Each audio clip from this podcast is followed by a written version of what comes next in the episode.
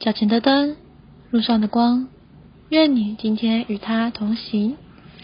在约旦河里，上次我们看见了一位冲击宗教观念的祭司施浸者约翰。我们已经看见了他的生活，也看见他就是神所预备要来引荐基督的人。那他来做什么呢？我们今天就来看看吧。今天的进度是马太福音第三章第五到第六节。第五节，那时耶路撒冷和犹太全地，并约旦河四周全境的人都若意的出去到约翰那里。第六节，承认着他们的罪，在约旦河里受他的禁。今天读到这里，这个约旦河有一段很有意义的历史哦。在约旦河里，曾有十二块石头，代表以色列十二支派埋在其中；另有十二块石头，代表以色列十二支派从其中被带上来。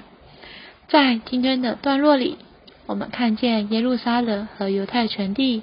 并约旦河四周全境的人，都到施浸者约翰那里，承认着他们的罪，在约旦河里受他的浸。这个浸呢，是浸泡的浸，也有会翻成受洗。不过原文的意思是全人都浸泡在水里，或许比受洗这个翻译更准确。把人浸到约旦河里呢？还是他们的旧人被埋葬，旧人的了结，以及新人的复活。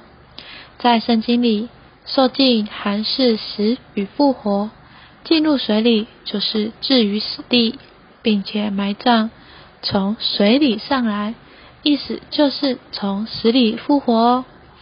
这新的开始是由基督这次生命者带进来的。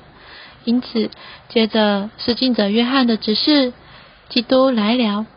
约翰的敬不仅了结这些人，也把他们引到基督，好得生命。那他们怎么被引到基督那里呢？我们之后就来看看吧。让我们有点祷告。哦，主耶稣，哦，主耶稣，主啊，谢谢你。今天让我们看见，守静将我们的旧人埋葬，旧人了结，好叫我们能有新的开始。主啊，谢谢你，手机也将我们引到基督，将我们带进复活。主啊，使我们更认识你。阿门。愿神今天祝福你。